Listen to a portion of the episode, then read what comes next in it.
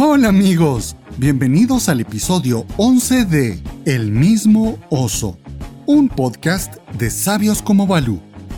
Mi nombre es Guillermo Santis, mejor conocido en la selva de Sioní como Balú. En este podcast iniciamos con el capítulo 11 del libro de Baden Powell, Rema tu propia canoa. En el segmento de Un oso con dos lobos, conversamos sobre ser equipo y hacer equipo, siempre con la simpática compañía de Analú y Harim. También conoceremos la historia de una de las claves que revolucionó la comunicación mundial. Y la frase de la semana. Iniciamos.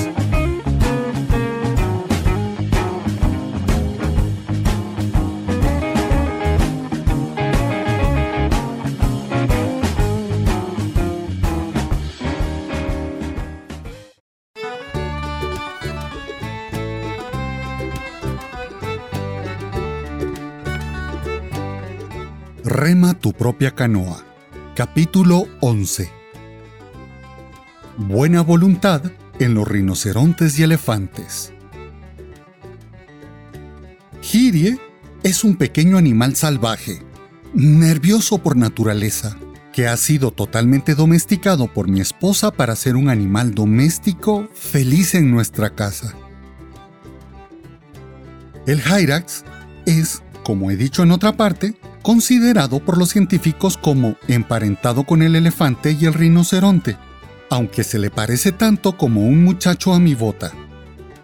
Últimamente, sin embargo, ha sucedido que aún los rinocerontes adultos han sido domesticados aquí en Kenia.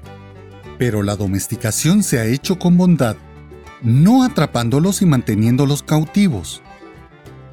Los animales han visto al ganado pastando y se les han unido para disfrutar de la pastura. Cuando el ganado ha sido conducido al corral por la noche, el rinoceronte se ha unido al desfile sin darse cuenta a dónde iba. En uno o dos días se ha acostumbrado a la rutina y pronto descubre que un animal curioso de dos piernas que huele tan raro es la cosa que les trae rica comida al corral y que es un amigo, no un enemigo. Así que pronto pierde el miedo y deja que se le acaricie. No porque le guste mucho, ya que, siendo rinoceronte, tiene la piel dura. Así que sentiría las caricias si se las hicieran con un martillo y un leve cosquilleo si se las hicieran con un rastrillo. Lo mismo sucede con algunos elefantes del norte de Kenia, que llegan a un pueblo casi a diario han perdido el miedo y el rechazo hacia el hombre, porque la gente de ahí no les demuestra repudio ni miedo. Así que todos son buenos amigos. Sin duda, los elefantes están contentos cuando los niños los admiran. Lo mismo sucede con la gente. Si no tienes miedo de las personas que conocen y no te disgustan, ellos tampoco tendrán sospechas o temor de ti y se inclinarán a ser tus amigos. Eso es lo que los Scouts encuentran en sus jamborees internacionales, cuando se reúnen con miles de Scouts de otros países, siendo hermanos Scouts. Ahí no tienen temores y pronto son buenos amigos. ¿Por qué razón no pueden las naciones hacer lo mismo? Algunas veces alguien tratará de discutir contigo, pero antes de enojarte con él, trata de ver el problema desde su punto de vista tanto como del tuyo propio, y probablemente verás que tienen alguna excusa para lo que dicen.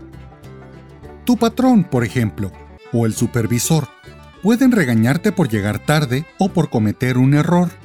No te enojes con él. Piensa en lo que harías si estuvieras en su lugar y tuvieras que corregir a un empleado que estaba alterando el trabajo por llegar tarde o por ser descuidado. Entenderás su razón para ser tan quisquilloso siempre trata de ver el punto de vista del otro antes de discutir y pelear, y el 99% de las veces acabarás en buenos términos con él. Nunca te preocupes si tu supervisor te regaña. El discutir es una debilidad que algunos hombres utilizan cuando no tienen un carácter suficientemente fuerte para controlar su temperamento. Los Scouts tienen su Jamboree Internacional cada cuatro años, en el que miles de ellos se reúnen provenientes de la mayoría de los países del mundo, siendo hermanos Scouts. No se temen entre sí y no les disgusta a alguien porque es forastero o porque tiene diferentes costumbres y hábitos. No toman en cuenta pequeñas diferencias y disfrutan aprendiendo las costumbres de su compañero, y ambos se divierten y hacen una amistad duradera durante el tiempo que pasan acampando juntos. Si los muchachos pueden hacer esto en todos los países, ¿por qué los hombres no pueden hacerlo también en vez de tener sospechas o envidia de sus vecinos y estar listos para ir a la guerra en su contra? Creo que sería una buena cosa si dejáramos que los muchachos rigieran el mundo. Baden Powell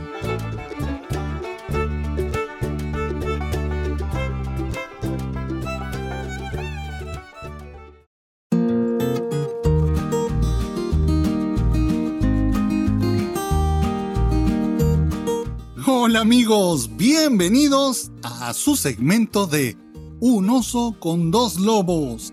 Qué alegría que estén con nosotros y que podamos compartir este ratito estar felices y contentos platicando, echando cuentos. y como siempre, yo no estoy solito. Hoy tenemos la presencia elegante, inteligente, suspicaz, chispeante de nuestra queridísima Analu Padilla. Hola Analu, bienvenida al segmento. Hola mi Balú, hola Harim, ¿cómo están hoy? Pues yo estoy aquí muy contenta de estar nuevamente, ya que estamos empezando así todos nuestros proyectos del 2022. Me alegra muchísimo que lo podamos compartir con ustedes dos y con todas las personas que nos están yendo del otro lado. Y también está con nosotros el super agente 89 86. 86. Era el 86 y la 99. Exactamente. Está con nosotros el super agente 86 que nos va a platicar desde su zapatófono. El señor Don Harim Cruz. Hola Harim, ¿cómo está? Hola, hola Balú, hola Nalu, muy, muy, muy contento de estar nuevamente acá con ustedes y estrenando año. Que este 2022 sea un excelente año para todos. Yo nunca en la vida he sido futbolero. Nunca me ha gustado el fútbol. Ni cuando era chico yo era más de básquetbol o mi deporte rey era el béisbol. Me gustaba mucho ver los partidos de béisbol y jugué durante mucho tiempo béisbol. Y el fútbol no me... no era algo que me llamara la atención. Pero, bueno, y ahora tampoco es que me guste mucho el fútbol. Me empezó a gustar el fútbol o más que el fútbol, el Real Madrid, el equipo de mis amores, de mi corazón. Madrid, Madrid.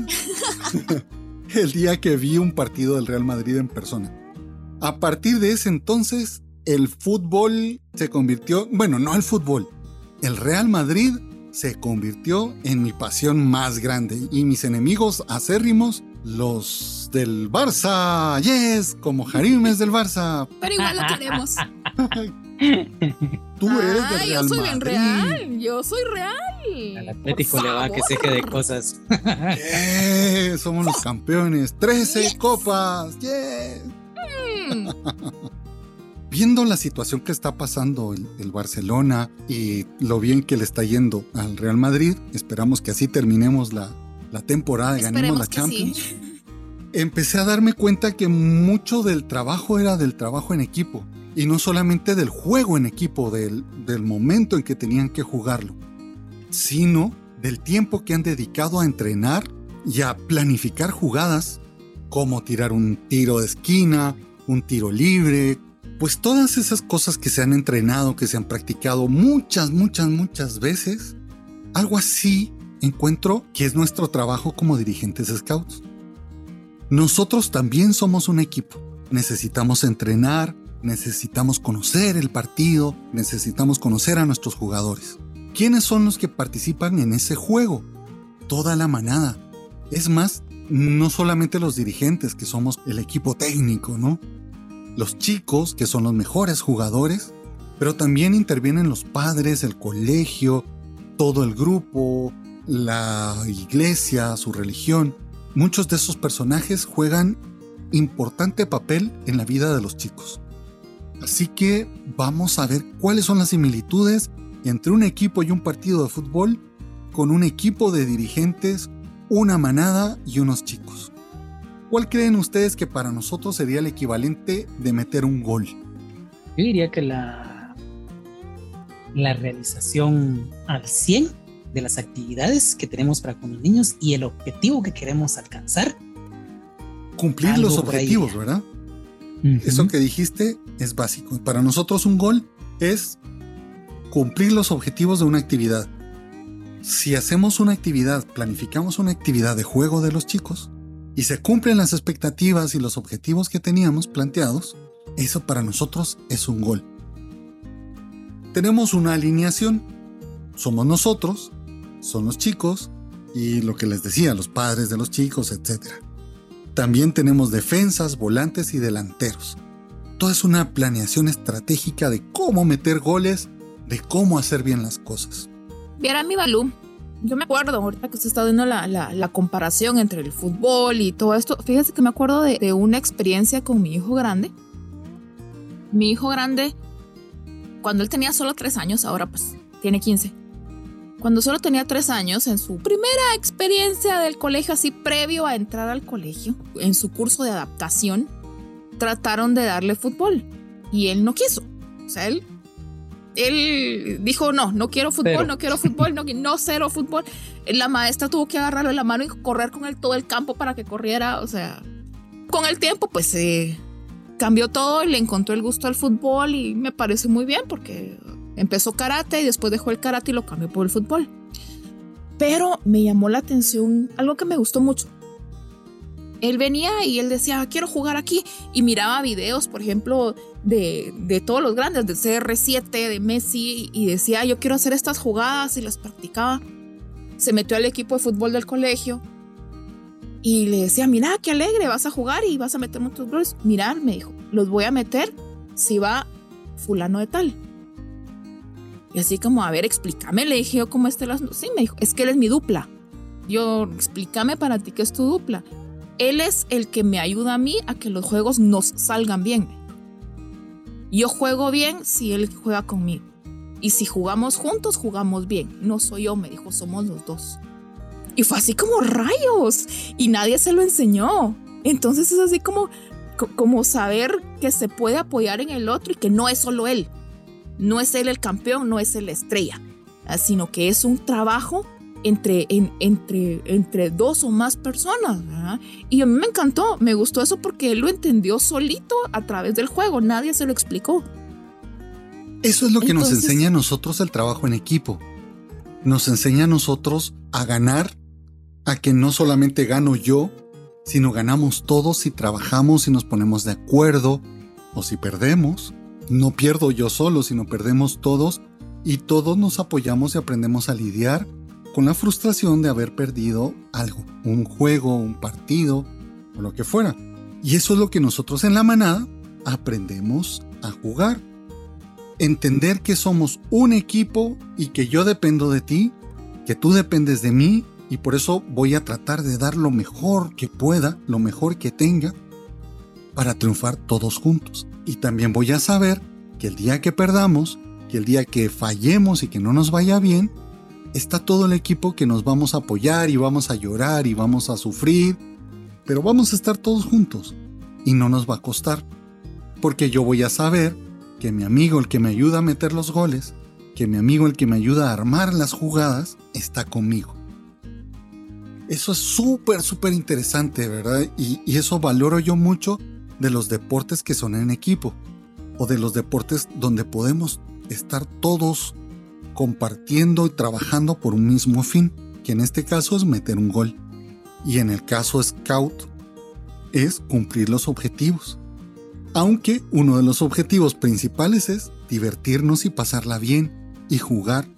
A veces cuando hablamos de objetivos educativos queremos sí, es que este tiene que ir del objetivo educativo, es que aprendan, que hagan. No, el objetivo principal del escultismo es hacer felices a los chicos, divertir a los chicos, que aprendan a compartir y a jugar esos juegos que han jugado toda la vida. Y que cuando y lo demás viene por añadidura, ¿verdad? O sea, Exactamente. Eh, Balú, que ahora que tú mencionaste esto junto con Analú, otra, otra metáfora que utilizaría para ver, eh, ejemplificar el movimiento Scout sería, somos como una orquesta en la cual está la sección de viento, está la sección rítmica y todos juntos en ese mismo esfuerzo construir eh, una, una melodía. Pues ese mismo proceso yo lo resumiría metafóricamente con movimiento Scout. ¿Y sabes qué es lo más importante en tu ejemplo? Que no sobra nadie. Todo el mundo tiene un espacio. Hasta el que toca la flautita piccolo, El triángulo. el triángulo, los tambores, o la tuba, o hace el solo de piano o de violín. Todos tenemos un espacio en la música, igual en los scouts. Hasta el chico que llega una vez al mes va a obtener algo positivo y va a aportar algo a la vida de grupo, a la vida de la manada. Es muy buen ejemplo el que acabas de poner, Karim. Cuando empezamos nosotros a comparar nuestro trabajo con un equipo de fútbol o con una sinfónica orquestal, nos damos cuenta lo importante que es el papel de cada uno y que cada uno cumpla a cabalidad su rol. Nosotros como consejo de sección, en nuestro caso de manada sería el consejo de viejos lobos, ¿cuál sería nuestra función? Simplemente planificar, programar, acompañar, evaluar. Recuérdense señores que esto no es un curso de insignia de madera, aquí es una charla entre amigos, así que expresamos nuestra experiencia y expresamos nuestro punto de vista, así que no crean que esto es un, un curso de insignia de curso. madera. y se les va a hacer examen después ni nada. pero sí vamos a dar ciertos lineamientos, ¿verdad? Entonces, como dirigentes, nosotros somos los encargados de proponerle a los chicos las actividades y de elegir, según el programa Scout, según el programa que nosotros tenemos planteado, cuáles son los objetivos que los chicos a esta edad y a ese momento de su vida de progresión, en su etapa de progresión, deben cumplir o deberían de cumplir y los acompañamos. Eso es nuestro trabajo, no es un trabajo que va más allá, no somos jefes, no somos directores de usted tiene que hacer esto, ¿no? Nosotros simplemente presentarle a los chicos las actividades que cumplan con los objetivos que nosotros hemos planteado y que los chicos escojan las, las actividades que quieren hacer. Mira, Malú, en esta dinámica, ah, que aquí se oye así como, como, como bien bonita, bien simple, bien técnica. Pero viera, Balú, yo he visto en, en varios grupos que muchas veces no todas las piezas casan en el mismo grupo. Cada grupo tiene su propia personalidad.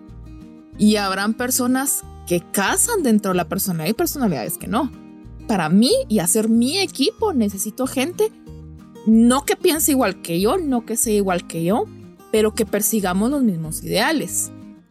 Porque si tengo, tengo, tengo personas, por ejemplo, tengo personas que están conscientes que el objetivo principal es, son los niños, son, son los, los chicos, ¿verdad? De todas las secciones. Y estamos dando el mil por mil para que ellos, para facilitarles todas las herramientas para que ellos realmente disfruten el movimiento scout. Pero de repente tengo personas que no, que, que lo que tienen es un, es un freak porque yo quiero mandar y quiero que todo el mundo me mire que yo mando, ¿verdad?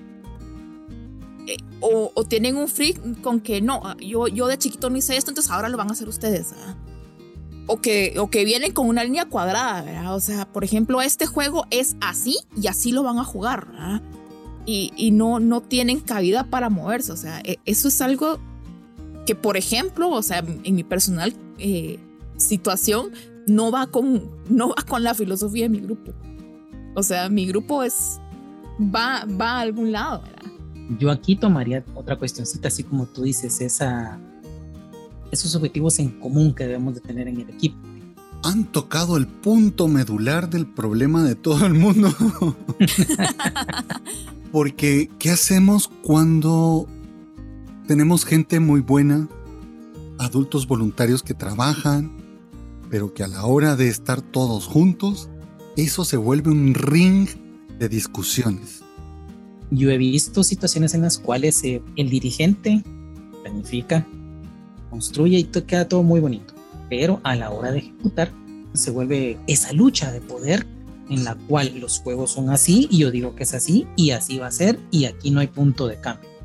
He visto ese tipo de cuestiones y he visto también situaciones en las cuales eh, no, que ellos se encarguen, yo me puedo librar ahorita de esto. Y se hacen los locos. Quiero contarles un testimonio que nos tocó vivir en mi grupo. Teníamos seis dirigentes de manada. Éramos seis dirigentes de manada.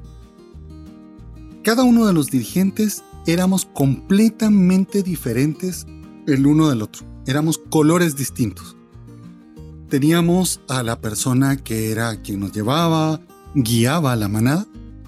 Estaba la persona que se encargaba de la administración de la manada, de llevar toda la papelería, todo, todo lo que es administrativo la persona que le gustaba jugar, la persona creativa, la persona más tranquila que apaciguaba a los chicos. Todos éramos completamente diferentes. Y es más, personalmente a veces no nos llevábamos muy bien porque eran personalidades muy diferentes. Unos muy hippies, otros muy conservadores, otros muy molestosos, otros muy regañones. Solo yo era el perfecto. Mucho chapulín. Entonces. Me gusta esa autoestima. sí, hasta el cielo. Pero a la hora de trabajar con los chicos y de hacer las cosas, nos iba súper bien. Mucho tenía que ver el liderazgo y la organización que nosotros teníamos y manejábamos. Cómo manejar tantas formas de ser distintas tantas visiones del movimiento y de las actividades distintas, creo que recae en el líder. El líder debe aprender a inspirar. El problema es que a veces el líder no se cree líder, no se ve como líder, sino se ve como el jefe o la jefe capaz de mandar y de organizar y de decir esto se hace y esto no se hace. Y si lo hace así con su equipo de trabajo, lo va a hacer con los chicos hay cosas importantísimas que deben de hacer los chicos. Los juegos democráticos. Yo planteo las actividades, pongo los objetivos y les digo a los chicos qué actividades quieren hacer y ellos entran a un juego democrático donde ellos van a escoger qué cosas quieren hacer, cuáles son las cosas que quieren aprender, a dónde quieren ir. Eso lo tengo que hacer yo como dirigente maduro, presentárselo a los chicos y estar dispuesto a que ellos puedan escoger a lo mejor cosas que a mí como adulto no me llamen la atención. Estas cosas tienen siempre atrás objetivos educativos a cumplir. No son actividades al azar y sacadas de la manga. Random. Si un jefe de sección es déspota con sus chicos en cuanto a las actividades cuadradas. Tú vas a hacer esto y tú tienes que estar y si no estás te quito de donde estás y te pongo y haz. ¿Cómo será también con su consejo de dirigentes? en los cursos de insignia de madera siempre tienes que hacer tareas, tienes que hacer listados. claro. listados. Claro. Y empezar a hacer muchas de las actividades, ¿verdad? Casi siempre quién es el que pone el alto y pone las cortapisas y aquí no se hace esto. Son los jefes de sección. No estamos abiertos. ¿Cómo elegir un jefe de sección? Es lo complicado. Tristemente nuestro movimiento en algunos lugares siguen siendo organigramas muy cuadrados, donde yo subo no por mis cualidades, aunque mis cualidades sean las más pobres, me van a poner de jefe porque me toca. Cuando, si nosotros vamos a trabajar tras una misión, que la misión es meter goles, ganar los partidos con los chicos, o tocar la melodía más hermosa, no puede ser así. Yo no puedo llegar y decir, usted va a jugar de delantero, aunque no sepa correr. No voy a funcionar así tenga 50 años de estar jugando en el mismo Y va equipo. a funcionar en otro lado. O sea, también una de las claves es saber dónde está la capacidad de cada uno y ponerlos donde van a funcionar mucho mejor. Y cada uno tiene una parte donde va a funcionar. Y mientras más diversidad tengamos de capacidades, tenemos una mayor riqueza como grupo. ¿verdad? La Siempre humildad y cuando se, pueda, se puedan trabajar. ¿verdad? O sea, no. Como decía Steve Jobs, ¿verdad? o sea, si vas a contratar a un experto para decirle qué hacer, entonces no funciona el asunto. ¿verdad? Allí entra mucho la humildad y la madurez de cada uno de los dirigentes y de nosotros mismos. Si yo sé que yo no funciono en esto, porque puedo engañar a todo el mundo, pero a mí mismo no me puedo engañar. Si yo mismo sé que no funciono, que no puedo hacerlo y que hay gente en mi equipo que puede hacerlo mejor, adelante. Pero cuando yo me creo que soy dueño de mi sección, y he de decirles, señores, que he encontrado a los dirigentes más increíbles, a los mejores dirigentes que se van y al mes su manada ni se acuerda. No por los chicos que sean malagradecidos o algo así, sino porque nadie es indispensable. Y volvemos a lo que decían por ahí, o sea, hay que inspirar. Y eso es lo que uno hace, uno, uno es hermano mayor, o sea, uno puede llamarse dirigente, pero uno es hermano mayor. Y, y uno siempre tiene, por ejemplo, una maestra o un maestro en el colegio que uno recuerda con mucho cariño. Y es por eso, porque por alguna razón le llegó y le llegó porque le supo hablar, porque le supo dar su lugar. Es muy importante en el equipo, si lo queremos ver como la orquesta, el director que sea alguien equilibrado. Y ese equilibrio Oh, y esa madurez que te dan los años es lo que os hace tener ese balance entre Correcto. humildad, como lo que decías tú, Analu, de que sea líder y que no caiga en situaciones déspotas. Eso, eso pienso yo que es bien importante y yo lo he visto, puedo dar un testimonio de, de que eso funciona en las manadas que tienen un muy buen equipo. O sea, no es que el, el dirigente o el jefe vaya a ser el plus ultra, no. Pero ese equilibrio que él tiene en su vida va a permitir y se va a reflejar en la manada y en el equipo con el que estás trabajando. Creo que una de las cosas básicas que necesitamos para ser dirigente es ser emocionalmente, mentalmente sanos. Físicamente a lo mejor podemos tener algún problema, que eso no va a ser en ningún momento ni en ningún caso un problema. Yo he conocido jefes de unidad scout que no tenían una pierna y han sido geniales. No tenía una pierna, pero tenía un corazón enorme, enorme, enorme, que su problema físico nadie, nadie se daba cuenta de eso. Él usaba una prótesis, pero he conocido gente muy sana físicamente, personas tan enredadas psicológicamente, ¡uah! que, que son un verdadero dolor de cabeza trabajar con ellos. Yes. Normalmente nosotros no vamos a poder cambiar a los dirigentes que tenemos, a los adultos voluntarios que vamos a tener. Pero lo que sí podemos hacer, si nosotros somos líderes, es aprender a poner a cada quien en su lugar, en el lugar donde pueda ser más efectivo, donde pueda ser más Exacto. eficiente, donde pueda dar lo mejor posible y pueda Donde tener explote lo que tiene ¿ah? y lo explote en favor del equipo. y donde también él, como dirigente, pueda vivir una gran experiencia del escultismo, porque no solamente es sacarle el jugo a la gente como a una naranja, sino también es permitirle a este adulto que viva una experiencia especial y hermosa del escultismo. Que nosotros seamos adultos voluntarios no nos separa ni nos exime de tener una experiencia hermosa de vida y de crecimiento también, igual que con los chicos. tomando estas palabras que tú decís, esas situaciones extremas a las que llegamos cuando tenemos un jefe que ya lo pusiste en tal lugar o en cual posición y, y no hay modo que despegue. Que arranque. Sí, correcto. Gracias, Ana Lu, me quitaste la, la expresión. Y hay que tener como cierta madurez, como decía la abuelita. Acá la manzana podría del cesto porque te va a engusanar las demás. Y fíjate que tocaste algo bien, bien bonito, porque no de primas a primeras vamos a darle las gracias, ¿verdad? Sino que primero probamos dónde funciona. Si al final realmente pues, no nos funcionó en ningún lado, entonces pues ya se toma la decisión, ¿verdad? Pero eso es bien importante, le buscamos dónde puede encajar, ¿verdad? Dónde, se puede explotar. Porque más de algo tenemos ya, por supuesto, si es cuestión de actitud, entonces creo que es un poquito más difícil encontrarle dónde encaja. Algo que es importante que siempre tengamos en cuenta es que dentro del movimiento Scout siempre hay un espacio para todos. A veces nuestro mayor problema es que a lo mejor no encontramos el lugar como el Lego, ¿no?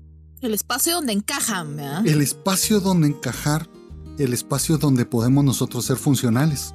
Por ejemplo, si a mí me metieran en la unidad de Scout, siempre tiendo a ser muy disciplinado. A ser no tan abierto como puedo ser en la manada. A lo mejor si yo estuviera dentro del consejo de unidad Scout, no podría dar todo lo bueno que doy si estoy en la manada, porque encontré cuál era mi lugar en mi grupo scout. Y a lo mejor eso es lo que no nos ha funcionado o no le funciona a muchos equipos de trabajo, equipos de dirigentes, equipos de voluntarios, que a lo mejor no están en el lugar apropiado, ¿no? Donde pueden explotar sus capacidades. Aparte de que en algún momento pues también hay que pulir pues, pues algo, ¿verdad? Pero ya cuando se les encuentra su lugar, ¿verdad? qué tipo de liderazgo voy a tener. Correcto. Para desarrollarme en cada una de las secciones. O mi liderazgo es jugar. O mi liderazgo es llevar la administración de la manada y llevar las actividades. O es emocional, ¿verdad? O sea. Claro, claro. Entonces, encontrar mi lugar. No quiero yo desconfiar de, de la buena voluntad de los dirigentes y de las personas que están. De lo que no confío yo es de la gente que quiere imponerse, que no está abierta, que no es flexible. Mm, creo que el lugar para ellos dentro del movimiento es un lugar muy reducido y tiene que pasar por un cambio de mentalidad y de actitud. Es de establecer objetivos, creo yo, ¿verdad? Y saber cuál por dónde no va el asunto y por dónde sí va, ¿verdad? Entonces ya cuando ya nos alineamos, ya cada quien puede tener su espacio sin ningún problema. ¿no? Objetivos y prioridades. Porque Correcto, prioridades. Si mi prioridad es decir que yo soy el jefe y enseñar todas mis insignias, mis cordones, que todo el mundo diga, wow, es el Super Scout, entonces estoy como para exhibición, que me pongan en un museo. O maniquí en la tienda. Creo que eso es importante que nosotros tengamos bien claro cuál es nuestra función. Mi función como educador, como voluntario, como dirigente es apoyar a que se lleve el programa Scout planteado para el chico de cada edad a la perfección. Y no estoy yo aquí para que me pongan insignias, ¿no? Eso es importante que nosotros tengamos bien claro que el movimiento scout es de los chicos. Que las insignias. No somos el protagonista de la foto, nosotros no somos Exactamente. que las insignias que yo puedo portar son las insignias que me dicen que estoy capacitado para realizar cierto trabajo. Pero no son insignias de honor al mérito y que digan el excelso dirigente o el, el excelentísimo. El excelentísimo jefe scout le vamos a hacer... vamos a erigir una estatua. Un homenaje. Y... claro. Ya, o sea, si yo estoy buscando eso, me equivoqué de lugar. Sí, este no es el lugar. Muy cierto, estás en el lugar, equivocado. Recordamos lo que decía Jesús, lo que dijo Jesús. El que quiera ser el primero, que se haga servidor de todos, que sea el último. Que si yo quiero ser el jefe, es porque voy a servir a los demás y no me voy a servir de los demás que ese es el mayor problema o el mayor, la mayor enfermedad que podemos tener dentro del movimiento. La utilización de los demás. Yo voy a utilizar a Harim, voy a utilizar a Nalu porque ellos son un medio para que yo alcance un objetivo personal. No, yo voy a trabajar con Analu, voy a trabajar con Harim para cumplir los objetivos, para que los chicos crezcan, vivan, para que los chicos experimenten. He visto en muchos lugares, en otros países, fuera de Latinoamérica, para que nadie se sienta ofendido. Ofendido. Aludido. Aludido. Aludido. He visto así fuera de Latinoamérica cómo se utiliza la gente. Ves tú, necesitamos que alguien vaya a recoger la basura. Invitemos a los del clan. Y ahí van los pobres Roberts a hacer lo que nadie quiere hacer. Algo que deberíamos de hacer todos, o sea, no solamente ellos. Y eso mismo sucede dentro de, de muchos de los equipos, donde nos valemos de las personas, utilizamos a las personas, y no hay nada más vil y pobre que hacer eso, sobre todo con tu equipo de trabajo que son tus hermanos scouts. Dentro del movimiento scout, nos damos nosotros a servir a los demás, donde Analu va a utilizar mis capacidades, junto con las capacidades de Harim, y junto con sus propias habilidades y capacidades, para que los tres cumplamos un objetivo educativo mayor y en beneficio de los niños. No voy a utilizar a los demás para que trabajen para mí porque yo quiero usar la pañoleta X o porque yo quiero usar el cordonaje tal o la insignia no sé qué y voy a utilizar a los demás para que trabajen para mí porque yo soy el jefe. Así que yo mando. ¿No? Es correcto. Y como soy el jefe, mando sobre la vida, sobre la propiedad, sobre el tiempo, sobre el trabajo de los demás. Y es que somos adultos en servicio, o sea, no para servirnos de, sino para servir a, ¿verdad? O sea. Esa definición es muy buena. Estamos para servir, no para servirnos de, ¿verdad? Correcto. Muy cierto. Siempre nosotros como dirigentes scouts debemos buscar el bien final, la paz, la concordia, y tratar de evitar todas esas peleas por el pequeño poder, por el pequeño espacio, porque ni siquiera nos pagan por esto, o sea. Y al final el objetivo son los chicos, ¿verdad? O sea, que ellos tengan la mejor experiencia scout que puedan tener. Exacto. Cuando nosotros ponemos en perspectiva nuestro trabajo dentro del movimiento, vamos quitando un montón de barreras. Balú, no te toca hacer la oración. Ala, yo quería estar adelante y que todos se dieran cuenta que bajé tres libras y que mi camisa es nueva. Cuando yo me doy cuenta de qué es lo que se espera de mí, eso es muy secundario. Donde yo pido, yo quiero cantar el himno nacional para que todos escuchen cómo desafino en público. No, aquí no hay espacio para eso. Tenemos mucho por trabajar como para darle espacio a esas cosas. Debemos renovar nuestra mente, nuestra energía, nuestras ideas. Como el entrenador de fútbol. Si hace siempre las mismas jugadas, va a tener los mismos resultados. Resultados. Claro, y eso como dicen, la definición de tontería es hacer las mismas cosas esperando resultados diferentes. ¿no? Exacto. Y aquí fíjate, tomando esa idea que tú tienes, Balú, que me vino a la mente. Y es muy sano y deberíamos hacerlo como periódicamente, pienso yo, o más, eh, lo más regular posible. Renovarnos como, como dirigencias de, de manada. Porque si tenemos nueva sangre, nuevas ideas, eso va a redundar en mejores actividades para los niños y las niñas. Y si Yo no podemos renovar un ejercicio. Renovar nuestra amistad y nuestros aires. Darnos también un tiempo a nosotros como dirigentes de compartir y de convivir.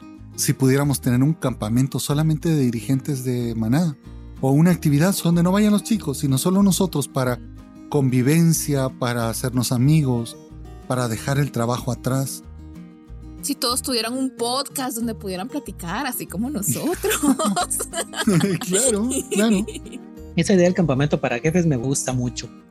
Donde tú puedas con tu consejo venir y, y si te molestó algo y tenías de hace tiempo, pues decirlo ahí. Pero sin caer en... Yo soy un poco enemigo de eso, porque eso se convierte luego en el momento de la guillotina. En un circo. Claro, yo creo más en maduramente tragarme las cosas, perdonar las ofensas, porque cuando yo voy y las hablo y las digo, esas, ese momento se puede convertir en voy a sacar mi espada y voy a volar un montón de cabezas y les voy a decir a todos lo que se merecen y de qué se van a morir y por qué los estoy apuñalando a cada uno de ustedes. Y no sirve de nada traer problemas, sino que traer soluciones, ¿verdad? Entonces mejor abordamos desde el lado de la solución y no desde el lado del problema. Desde el lado de compartir, desde el lado de, ok, yo te perdono y lo que pasó ya... Estamos bien, ¿verdad? estamos bien, vamos a, comernos un asado y vamos a compartir abajo de las estrellas, el fuego y vamos a cantar. y la hermandad scout es mayor que cualquier otra de las cosas. Una buena fogata, una buena convivencia, subir un volcán y que los demás te tengan que ayudar, y a lo mejor quien más te va a ayudar es quien más te critica en otros momentos, o quien no funciona para lo que tú crees que debe funcionar. Y esa convivencia te hermana. Recuerden que el escultismo no es un trabajo, nosotros no somos una empresa podríamos empezar a tomar técnicas empresariales del buen manejo del personal. Claro, todas esas técnicas nos pueden ayudar, pero antes de ser trabajadores, antes de ser lo que seamos, somos hermanos scouts, incluso los dirigentes. Y si podemos escaparnos a un volcán, los países que tienen volcán, irnos a la playa sanamente como scouts y compartir eso nos va a sanar y nos va a unir. Y luego, después de haber platicado, de haber reído, de haber cantado, podemos decir, bueno, ¿qué hacemos? ¿Qué queremos hacer con nuestra manada o con nuestra sección? Y empezar a soñar todos juntos y bajar esas, esas defensas. Porque ¿qué es lo que pasa? A veces estamos todos como gallitos de pelea y todos estamos con los guantes puestos esperando que me digan algo porque yo se los voy a... Dame la menor provocación. Y a lo mejor alguien dice una buena idea, pero como este me cae mal, yo no voy a dejar que esa idea se, se lleve a cabo y voy a combatirla y a lo mejor era una muy buena idea. Pero cuando nosotros bajamos esas manos, desempuñamos las manos y las abrimos para ayudar al que viene abajo mientras estamos subiendo una montaña, se van quitando un montón de barreras. Yo siempre pienso que una, un equipo de dirigentes o de educadores scouts que no se lleva bien es porque le falta compartir. Le falta esa hermandad scout. es en serio, les falta esa hermandad. Les falta comer carne del fuego. O si son vegetarianos, vegetales asados del fuego les falta sudar así, juntos. asaditos con ajo. ¡Wow! ¡Qué rico! y mantequita. Ya es irte a bañar a un río. Eso te hace volver a ser niño. Te baja las defensas, ¿no? O sea, eso, es. Te quita las manos Buscarte colotes en horas de la noche, vaya. Claro, pajaritos, ir a buscar pajaritos con Analú. si hay un mensaje que pueden quedarse ustedes acá es, preocúpense no solamente de los chicos, sino de la convivencia también del equipo. Completamente. A veces nosotros creemos que el escultismo es solo para los chicos. Claro, ellos son la parte principal por la que todos trabajamos y nos desvelamos y hacemos todo. Pero si nosotros estamos mal, o no nos llevamos bien, o no estamos en la misma sintonía, eso que queremos hacer con los chicos tampoco lo vamos a poder llevar a cabo. Debemos preocuparnos nosotros de estar bien y de tener actividades. Este fin de semana no habrá actividad de los lobatos, porque el equipo de dirigentes se va a ir a la playa. Y podemos tener actividades y jugar como jugamos con los lobatos, pero nosotros como adultos. Fíjese, Balú, que nosotros en, en mi grupo teníamos pues nuestras, nuestras reuniones de, dirigentes, nuestras reuniones eh, semanales. Pero cada 15 días pusimos un día específico de crecimiento como grupo. Y en esa reunión no hablábamos de planificación, no hablábamos de los patojos, no hablábamos de los chicos, sino que escogíamos un tema, un tema de crecimiento personal. Y la verdad, en el momento que lo hicimos empezamos a limar muchas asperezas, entonces ya logramos empezar como a caminar mucho mejor, ¿verdad? Pero ya era un momento adulto, ¿verdad? Un momento adulto para nosotros, para vernos nosotros y para ayudarnos nosotros, ¿verdad? Fueron, era, era información, era como una terapia de grupo, ¿verdad? Entonces... Algo así. Fue muy bonito, ajá, fue bien bonito. se nos olvida que eso también es importante. es importante, que nosotros estemos bien. Nosotros no somos trabajadores, nosotros somos voluntarios. Creo que esa actividad que hace Analu con su grupo es súper importante y enriquece la vida de cada uno de los dirigentes y no solo la enriquece, sino nos apacigua entre nosotros. Cuando empieza a haber una presión entre todos, esa presión nos va llevando y nos va apretando hasta que en algún momento va a explotar. Pero esas actividades permiten que vaya saliendo la presión del aire. Claro, la válvula de la olla express, de la olla de presión. Eso ayuda mucho en la convivencia de nosotros.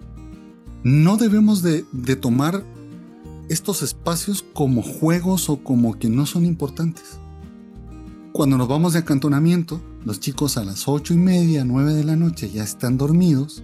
Nosotros como viejos lobos podemos hacer una fogata pequeña hacer un café, un té, un chocolate y compartir, cantar canciones. A veces nuestras reuniones el problema es que nos reunimos para pelearnos. Exacto, cabal. Todo el mundo va a la expectativa y como les digo, con los guantes puestos, los puños cerrados y a ver qué me van a decir. Es que ahora sí, si me dicen venir. claro, si me dicen esto, yo le voy a decir lo otro. Y si me responden con esto, le con esto le doy el gancho de izquierda. Esas actividades nos bajan el estrés. Yo les decía al principio que yo confío en todos los voluntarios scouts y creo que todo el mundo lo hace con buena fe, por amor a los chicos, por amor al movimiento y con deseo legítimo de servir. Pero a veces las situaciones nos van... No todos tenemos una economía excelente ni unas relaciones familiares excelentes, ni unas relaciones laborales buenas. Y todo esto nos va metiendo presión y decimos, bueno, voy a llegar a los scouts para divertir, para servir a los chicos, para compartir con ellos y acompañarlos. Y si dentro de los scouts empiezo a tener esas mismas presiones, esas mismas críticas que puedo tener afuera, voy a terminar explotando. ¿Cuál es la función del líder, del jefe de grupo, o del jefe de sección. Permitir que hayan espacios, momentos de compartir donde nosotros también vivamos el escultismo, donde también podamos reírnos, donde podamos jugar, donde podamos compartir, molestarnos, molestarnos de, eh, bromas, ¿verdad? De bromear. Eso es importante y siempre, siempre en todos los grupos donde hay problemas de relaciones entre los mismos dirigentes, eso es lo que falta. Correcto. Y volvemos a lo mismo, ¿verdad? O sea, volvemos a que es el trabajo en equipo que tenemos que trabajar bien, ¿verdad? O sea, y estos roces son parte de lo que tenemos que arreglar precisamente para que camine bien. Es parte de la vida scout. Es parte de la vida scout. Como diría Harim, como decía mi abuelita, más se gana con una cucharada de miel que, con, con, un... Claro. Se lo arregle bonito. A veces nuestro afán de controlar las cosas o de que las cosas caminen bien nos lleva por caminos que no son los correctos. Cuando yo empiezo a sentir que la gente se me va, se me sale de las manos y no puedo controlarlas, empiezo a ser una persona muy um, autoritaria, muy enojada, aquí se hacen las cosas porque yo soy el jefe. Cuando empiezo a ver que la gente se me aloca. Sí, Pero si en lugar de ser autoritario, trato de ser conciliador, trato de buscar el lado amable de las cosas, trato de buscar la concordia, la paz, el espíritu scout, y recuerdo siempre la ley, la promesa que hemos hecho como scouts, a lo mejor puedo ganar más si soy miel atraigo más moscas. La verdad es que sí. Y tú que nos escuchas, no confundas autoridad con autoritarismo. Autoridad es lo que yo me he ganado a través del liderazgo. Autoritarismo es querer imponer mi punto de vista porque eso es lo que me sale del pescuezo. Correcto. La autoridad se gana. Y se gana más con miel que con hiel. Si yo busco esos espacios y trato de ser ejemplo, si trato de ser testimonio, si trato de buscar siempre la concordia, de cumplir mi ley scout a cabalidad, recordar mi promesa y todo esto, y lo puedo hacer todas las veces que me reúna con mi equipo, voy a tener un mejor equipo y una mejor convivencia. Cuando yo quiero imponer mi sí, porque sí, porque yo soy el jefe y tengo el cordón verde, la gente se me va y la convivencia va a empeorar y se va por el caño. Es como el agua, si yo quiero apretarlo muy fuerte se me va a escapar entre los dedos. Pero si yo la autoridad la tomo con delicadeza y con cuidado, voy a tener un poquito de agua más que empuñando el puño o empuñando la mano. Creo que hemos llegado ya al final de este podcast. Muy interesante. Sí, nos hemos divertido mucho, interesante y creo que hemos podido compartir muchas de nuestras experiencias. Creo que la experiencia nos ha ayudado a entender que también los adultos queremos vivir el movimiento Scout y tenemos espacio y derecho de vivirlo. Ana Luz, ¿usted quiere dar algún mensaje final? Por supuesto que sí, mi Balu, para todos los que nos oyen. Mientras no pierdan sus objetivos claros, yo creo que vamos por buen camino. Harim, ¿Algún mensaje final? Busca consensos y suma con tus diferencias. La voz de la sabiduría, de la experiencia. Harim. Mi conclusión es, disfruta de lo que haces, ama lo que haces, busca siempre la felicidad en todo lo que haces, porque en la disputa, en la discordia, en los problemas, en las críticas, ahí no vas a encontrar la felicidad en el perdón, en el buscar lo mejor para los chicos y lo mejor para ti también como dirigente, ahí encontrarás la felicidad. Así que, si te gustó este podcast, compártelo con quienes tú sabes que le puede beneficiar. Siempre hay algo bueno que podemos contar, que podemos platicar y algo bueno y nuevo que podemos aprender. Así que comparte nuestro podcast. Y te mandamos un fuerte, fuerte, fuerte, fuerte, fuerte abrazo de oso Balú. Y un pequeño aullido de esta aquela para que los abrace así, mientras viene el otro podcast. Otro oído de su aquela Harim. Nos escuchamos en el próximo podcast. ¡Chao! Qué importante es todo esto, ¿verdad? Sí, ¿Sí? bueno,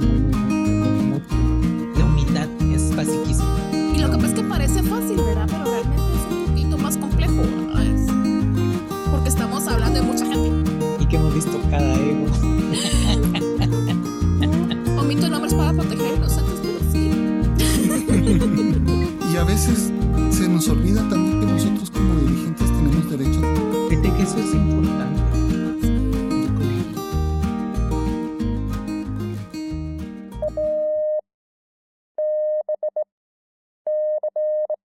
Samuel Morse, inventor del código que lleva su nombre, nunca fue scout.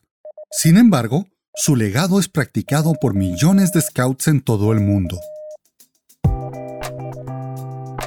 El inventor y pintor estadounidense Samuel Morse nació el 27 de abril de 1791 en Charlestown, Massachusetts.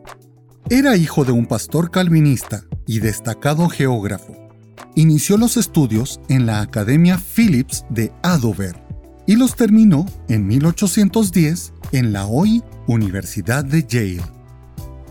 De regreso a Estados Unidos en 1832, después de escuchar una conversación en el barco en que viajaba acerca del invento del electroimán, concibió la idea de crear un telégrafo eléctrico que sirviera para enviar mensajes a largas distancias a través de un cable. La idea no era nueva, pero hasta ese momento nadie la había materializado. En 1835 tenía construido el primer prototipo de telégrafo y en 1838 había creado el código que permitiría cursar los mensajes, más conocido después como alfabeto o código Morse, compuesto de puntos y rayas. Durante los siguientes cinco años, Morse se dedicó a mostrar su telégrafo a hombres de negocios y también al Comité del Congreso de Estados Unidos, con la esperanza de recaudar fondos, los que le permitirían realizar las pruebas de transmisión de los mensajes a larga distancia. Finalmente, en 1843, el Congreso de los Estados Unidos le asignó 30 mil dólares para construir la primera línea telegráfica de 60 kilómetros que uniría las ciudades de Baltimore y Washington. En mayo de 1844, la primera línea telegráfica electromagnética estaba lista para la prueba. El 24 de agosto de 1844, Morse envió desde el Capitolio de Washington a Baltimore el primer mensaje telegráfico del mundo. Una cita bíblica que ponía de manifiesto su propio asombro de que Dios lo hubiera escogido a él para dar a conocer de esa forma a la humanidad el uso práctico de la electricidad. El mensaje transmitido era el siguiente. ¿Qué es lo que Dios nos ha traído? Después de 12 años de lucha para que reconocieran su esfuerzo, Morse se convertiría así en un héroe de la nación norteamericana. Baden-Powell utilizó este sistema de comunicación para que los muchachos aprendieran la tecnología de ese entonces pudieran comunicarse con los demás y a la vez pudieran ejercitar la mente, aprendiendo algo nuevo e interesante. Este aprendizaje haría las actividades Scouts más entretenidas y les abriría a los muchachos un espacio de trabajo en las oficinas postales y telegráficas de su ciudad. Baden-Powell lo dejó escrito en los manuales para Scouts y Lobatos en el escultismo para muchachos en la Fogata 7 de la edición de 1907 y también en el Manual de Lobato escrito en 1916. Este código se sigue utilizando en la apertura de comunicación de los jamborees del aire, los JJ. Hoy hemos conocido algo nuevo. Transmítelo a tus muchachos y haz actividades desafiantes y entretenidas para que ellos las disfruten.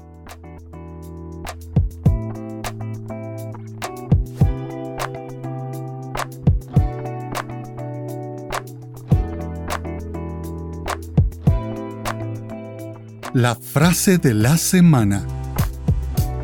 Gotitas de sabiduría. Este es un nuevo día para empezar de nuevo, para cantar, para reír, para volver a ser feliz.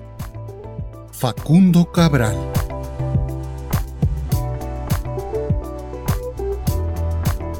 Gracias por llegar hasta acá y por acompañarme este ratito creado especialmente para ti.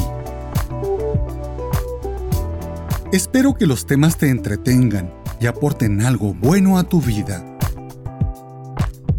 Si quieres comunicarte con nosotros, hazlo a través del correo electrónico sabioscomobalú@gmail.com, nuestra página de Facebook, nuestro grupo en Telegram y en nuestra cuenta de Instagram, sabioscomo.balú.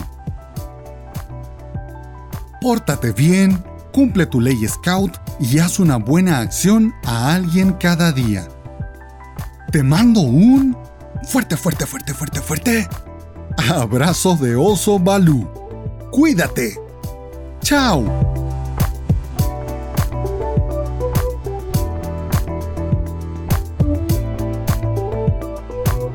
Esta es una producción de Guillermo Santis 2022.